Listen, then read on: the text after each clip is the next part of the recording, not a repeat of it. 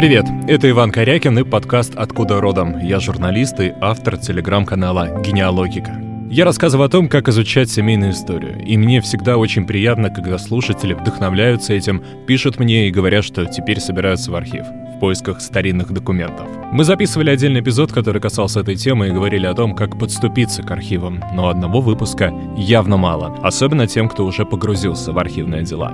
И хотя все эти заведения государственные, встроенные в одну систему, у каждого архива своя специфика. В одном регионе исследователи могут работать удаленно и оперативно получать копии документов, ну а в другом натыкаться на сопротивление в читальном зале. А ведь именно от этого зависит ваш результат и время поисков. И для того, чтобы понять, как устроена система архивов и почему одни хорошие, а другие не очень, я пригласил в студию человека, который в этой теме профессионал, Виталия Семенова. Кстати, именно с его YouTube-лекции однажды началось мое исследование, я ими вдохновился. Семенов — исследователь, ньюсмейкер, а с недавних пор еще и серьезный общественник. Он организовал архивный дозор. И для примера я предложил ему обсудить, скажем, архив Тамбовской области — Тамбовский когда-то был достаточно хороший архив.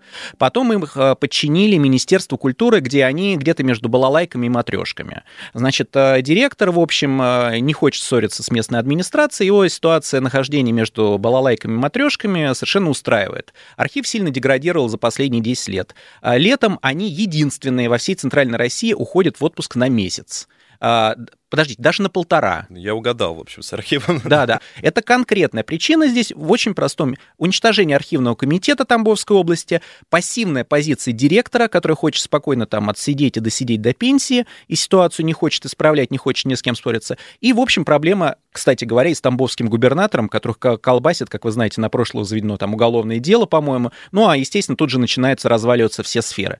То есть, когда только вы приезжаете туда и вы хотите это решить, а, кстати, уже это решается по поводу и копирования, по поводу и записи. Прежде всего необходимо выходить на того человека, который рано или поздно станет губернатором, и говорить, слушай, а в каком у тебя положении вообще, вот в какой роли у тебя находится архив? Что-то ты его подзабыл, товарищ. Слушай, давай-ка повышай его статус, потому что, ну, люди приезжают и, конечно, понимают, что там у нас. Тамбовский волк, магнитики на вокзале с Тамбовским волком. Вообще Тамбовский архив он в самом центре города стоит. Потому что с точки зрения губернатора они ничего не знают про архив. Это что-то, знаете, ну, типа за моргами. Вот есть морги, от них хотя бы вонять будет, если туда не вкладывать деньги. А архивы, на них можно вообще не обратить внимания, и они никогда не будут ныть. Вот наша задача вывести их из-за моргов, условно говоря, понимаете? Но это задача скорее Виталия Семенова и его коллег. А цель посетителя архива — найти документы об истории семьи, скажем, ну, банально записи о рождении прабабушки. Но когда человек погружается в архивную тему, ищет что-то большее, бывает так, что он начинает замечать вокруг себя странные вещи. Ведь это не частный бизнес с отношениями клиент-компания. Это бюджетная сфера с проблемами вроде бюрократии, странных правил, с которыми вынуждены мириться посетители архивов. Ну, например, если я прямо сейчас поеду в Тамбов и закажу в местном архиве дела, мне их выдадут только на третий день. Вот заказ дел тоже везде разный, и везде разные схемы, и где-то они даже меняются. Вот э, если человек заказывает дела, ну, скажем, там, опять же, в европейской части России, как правило, как там дальше складывается? Вот он понял, что ему нужно, он почитал опись, определился с делами, почти библиотека, и что дальше? Когда а, выдадут? А, значит, смотрите, по закону должны выдавать на третий день, но это очень плохой стиль, а, к которому сложно подкопаться, потому что ну, человек теряет три дня. Что с этим делать? А, помогает удаленная... В, там, в Тамбове. Да, помогает удаленный заказ. И тут, кстати, приходит на помощь, опять же, задать вопрос, ребята, а чего у вас этого нет? Кстати говоря, тетя Саша Перехватовая, которая начальник архивной сферы всей Рязанской области, я этот вопрос задал, потому что мы дальние, давние знакомцы. Я видел, как она пришла в этот сонный архив, который вообще э, просто таскали и упоминали в каждом интервью, потому что запись реально была за полгода. И я вижу, как госпожа Перехватова на протяжении семи лет вытаскивает этого сонного бегемота с огромными ценнейшими фондами э, из болота уже 7 лет. Она пашет, как раб на галерах, не буду говорить. ну вот, вот реально пашет. То есть я реально вижу изменения. А в это же время Тамбовский архив, который был классный на том фоне, когда э, Рязанский был э, вообще в болоте, он наоборот медленно погружается в пучину. То есть э, что, что я хочу по отношению этого сказать? Значит, приезжать в Тамбовский архив. Нет, нет удаленной выдачи. Ребята, а почему нет? Значит, понятно, директор забил, директор забил, в архивном комитете его не существует, существует Министерство культуры. начинаешь поднимать вопрос, ребята, почему такое обслуживание? То есть комплексно решать вопрос. Если вы напишите директору, введите удаленный, там все такое прочее, он каждый раз, он так и делает, посылает и тыщет на вот на этот самый комитет по культуре. Значит, единственная задача в, комите, в комитете по культуре найти человека, который будет постоянно представлять интересы архива и подчиняться непосредственно замгубернатору. Это работает только так. То есть вы им говорите, слушайте, тут вели, здесь вели, здесь вели, здесь вели, а вот тут вы проваливаетесь. Обеспечиваете вторую такую жалобу, третью, четвертую, четвертую жалобу, ничего. У них рано или поздно появляется эта услуга удаленной выдачи. То есть когда вы заказываете и приезжаете по звонку, и дела уже лежат. То есть надо жаловаться. Причем довольно много, я так понимаю, звучит довольно сложно. А, вообще, или, или вы пожалуйте. Если нет, нет, мы не будем жаловаться, это однозначно. Еще раз говорю, наша задача это активная вывести пользователя в активную э, в активную позицию. И активная позиция это не означает бесконечно и не понимая ситуацию жаловаться. Что значит жаловаться? Вы изучили нормативку, вы изучили то, в каком состоянии архив. То есть самое главное, есть или нет архивный комитет. Архивный комитет, если его нет, как правило, архивы работают намного хуже. Если архивного комитета нет, в администрации, системе администрации региона кому конкретно они подчиняются? Никому, как в Тамбове. Пишите губернатору, у вас архив проваливается. Кого вы назначаете надсмотрщиком над архивом? Почему проваливается? Нет услуги удаленной выдачи, предположим, да? Первую, от первой отмажется, от второй отмажется, от третьей не отмажется, понимаете? Только так эти бегемоты вытаскиваются из болота. Когда посетитель заказывает дела в архиве, он заполняет небольшую таблицу с требованиями. Хочет он метрическую книгу своего села почитать, вот он указывает это дело в документе. Но это вовсе не означает, что человек его получит допустим, какие-то дела он получил, но, опять же, в этой бумажке указано, ну, скажем, ПФС. Он некоторые дела не видит, которые он заказал исследователю. Плохое физическое состояние. Плохое физическое состояние. Это, это отдельная боль. Это, это огромная боль, потому что это чума, это рак, это онкология архивной сферы. И значит, что с этим делать? 125-й федеральный закон четко нам говорит, что действительно архивы на основании ПФС могут, плохого физического состояния, могут э, отказать в выдаче документов в читальный зал. Но 125-й федеральный э, закон не говорит нам, что архив может это делать бесконечно. Значит, э, что нужно делать, если дела оказались в ПФС? Первым делом, вас, первое, вас, э, получить приказ директора и экспертной комиссии, с какого числа дело признано ПФС. Обязательно на каждое дело должен быть приказ. Или а, в это дело, как, как правило, приказ там вносится порядка 50-60 дел, но это обязательно должно быть. Потому что это фиксирует дату начала проблемы. Если вы этого не сделаете, оно будет и через 5 лет ПФС, и через 10 лет ПФС. После этого вы его спрашиваете, на какую в какую очередь реставрации поставлено это дело. Вот тут и выясняет самые интересные вещи, что нету никакой очереди реставрации, что у них нет реставрационной мастерской, что у них нет дезакционной камеры. Отлично. Вот вы дошли до этого этапа, пишите лучше на полпреда президента в этом федеральном округе, что, ребята, вы знаете, у вас вообще-то наследие здесь гибнет. У вас нету камеры, о чем тут говорить, если даже в федеральных архивах России нет камеры? Когда сгорел Рогали, знаменитый пожар в конце июля, а, значит, 2019-го, э, Артизов обещал поставить дезинфекционную камеру лично в Рогали, то есть непосредственно в Рогали, в архиве, чтобы документы не возить. Что мы имеем в результате? Дела, пораженные пожаром, возят с, извините, речного вокзала через всю Москву на Калушку. Камеру там так и не поставили которая работает с, с проблемой грибка, осуществляет дезактивацию. Дела в Москве через, по пробкам возят через пол Москвы на реставрацию в архивный мини-городок на Калужской, вот где находится архив Москвы.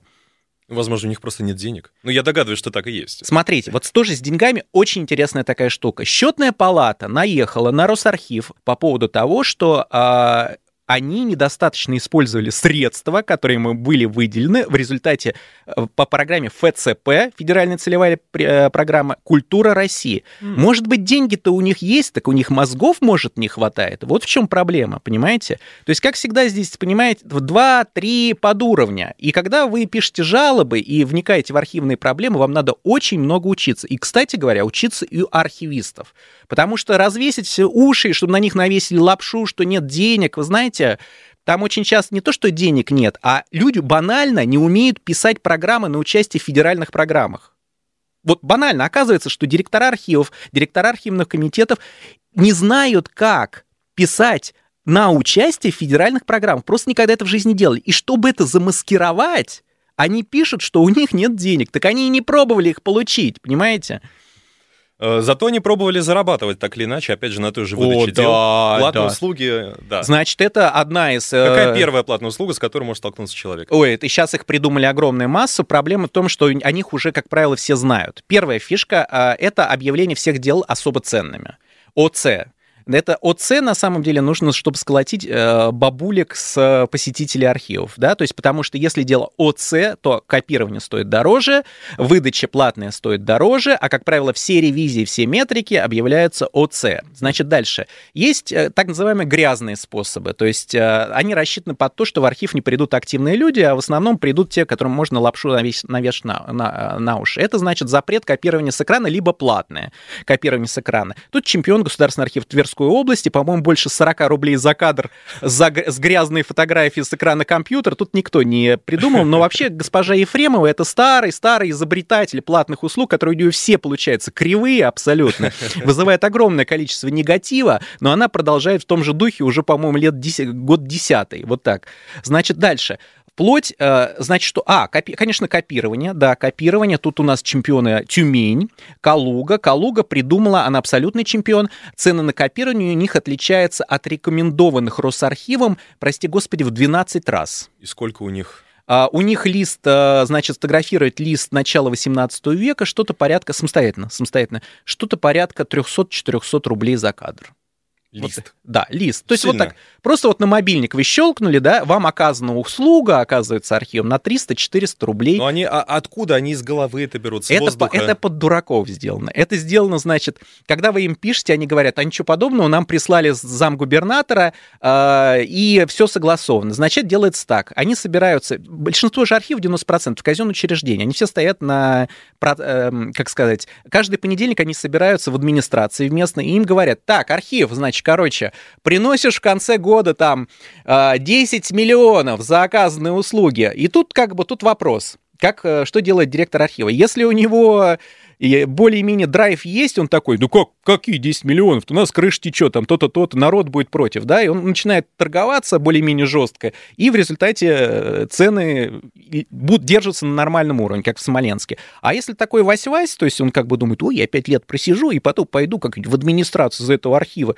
нафиг мне нужен, ссориться тут еще с администрацией, да, А он такой, есть, Петр Петрович, конечно, обеспечим вам 400 рублей за кадр. Вот так и произошло и в Калуге, да, то есть там, естественно, директору абсолютно не хотелось э, с калужской администрацией ссориться, и, кстати, она их прикрыла. То есть, когда это попытался сделать первый раз, непосредственно наехать на администрацию калужскую, они написали, а что такое?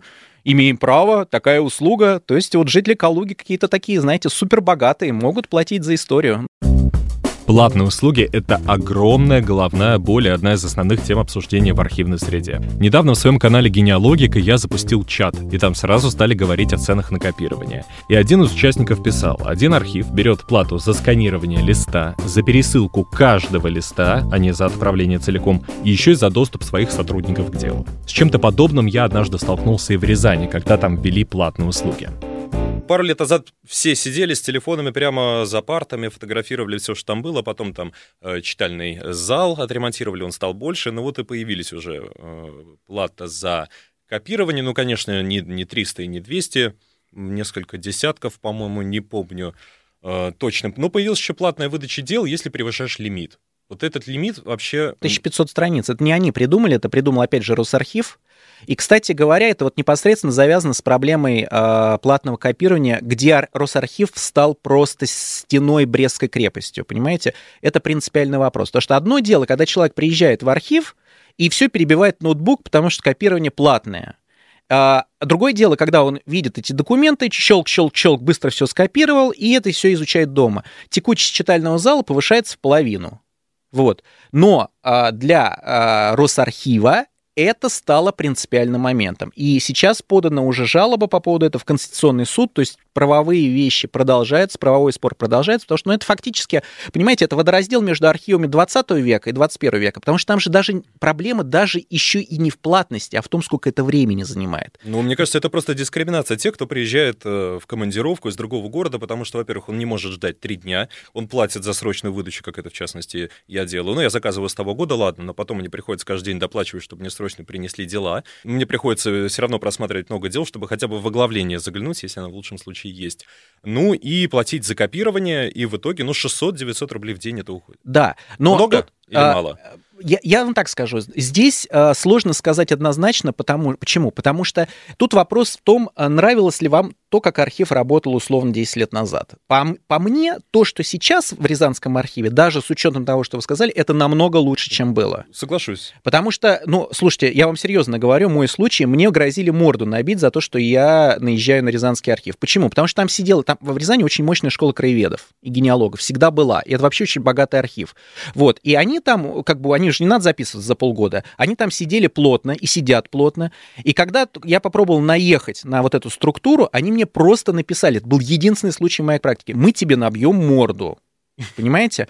Но, извините, архив существует в двух эманациях. Он существует для местных, это однозначно, это местная история. Но он еще, извините, в рамках единого российского государства существует. Туда приезжает иногородние. И если, извините, рядом Москва, и у вас 50% посетителей москвичи, 50% рязанские, ребят, ну вы можете сколько угодно жаловаться, что вы так исторически находитесь, но вы так исторически находитесь. И госпожа Перехватова, которая начальник архивной сферы, она это учитывает. То есть она адекватна тому, что происходит.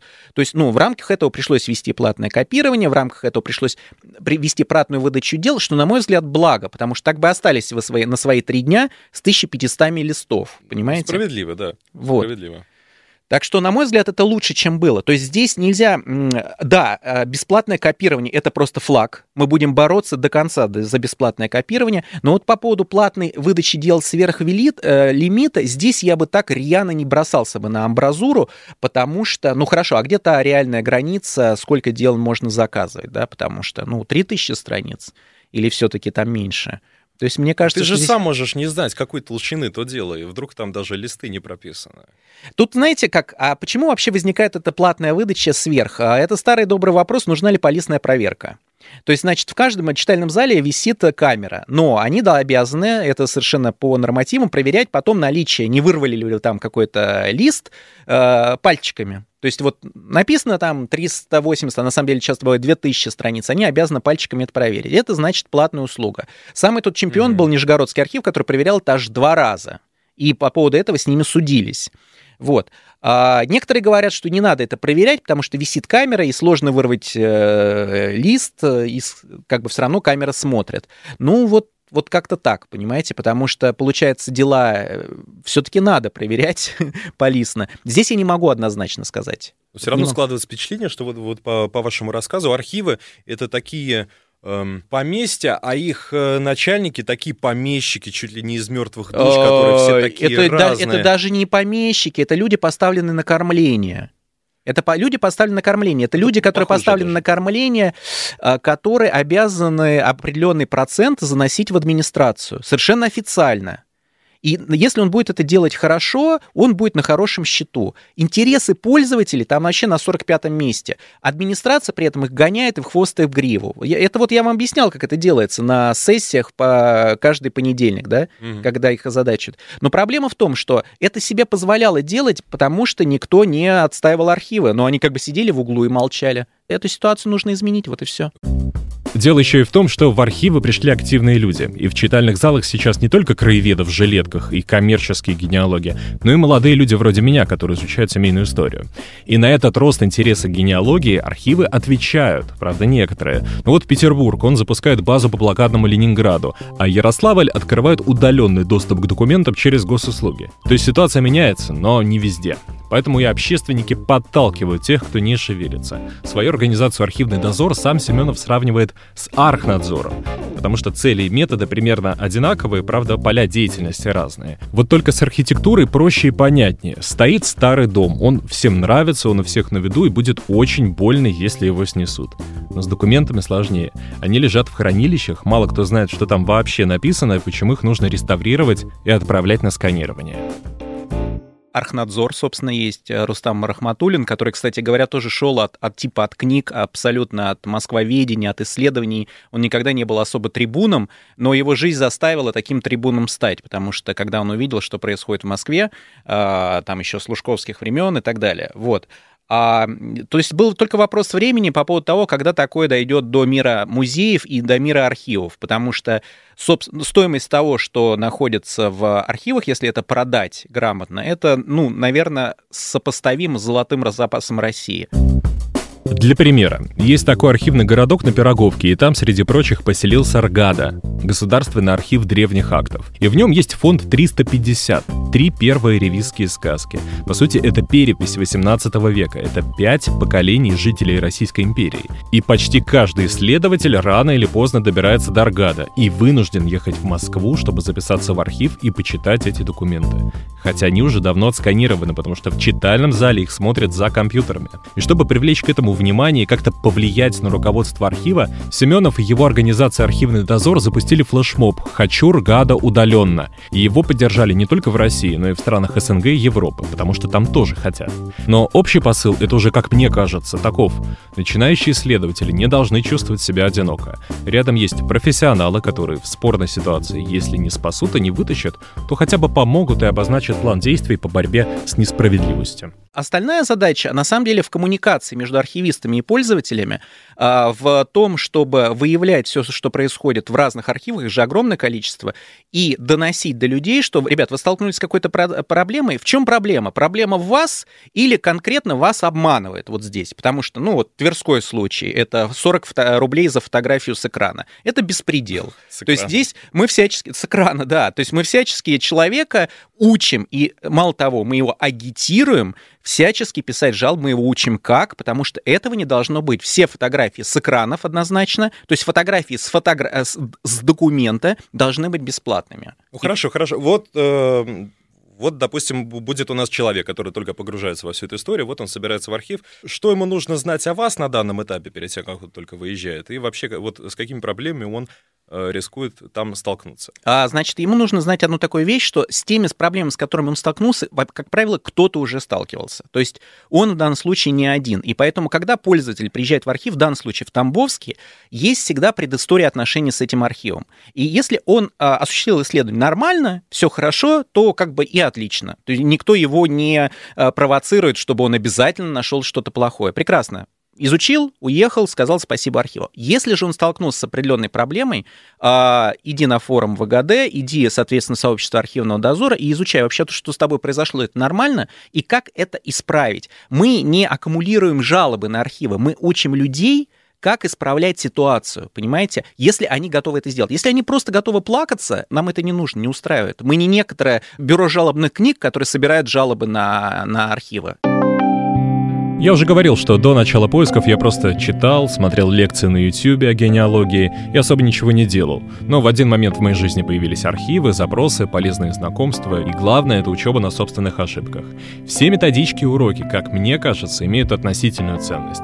Их главный плюс — это мотивация. Можно сколько угодно бояться архивов, можно много о них читать и слушать, в том числе Семенова в этом выпуске, но реальный опыт придет только с началом самостоятельной работы. И это будет крутой опыт, он того стоит как и борьба за то, чтобы архивы в России стали лучше. Это подкаст «Откуда родом?». Меня зовут Иван Корякин, я журналист «Коммерсант ФМ» и автор телеграм-канала «Генеалогика». Ссылка на него, на новую книгу Виталия Семенова и на другие полезные ресурсы есть в описании подкаста. Подписывайтесь на «Откуда родом?» там, где вам удобно, ставьте оценки, задавайте вопросы и пишите отзывы, они мне очень важны. Выпуски доступны в приложениях Apple или Google подкасты, Яндекс.Музыка, Castbox, Spotify, Deezer и на сайте «Коммерсанта».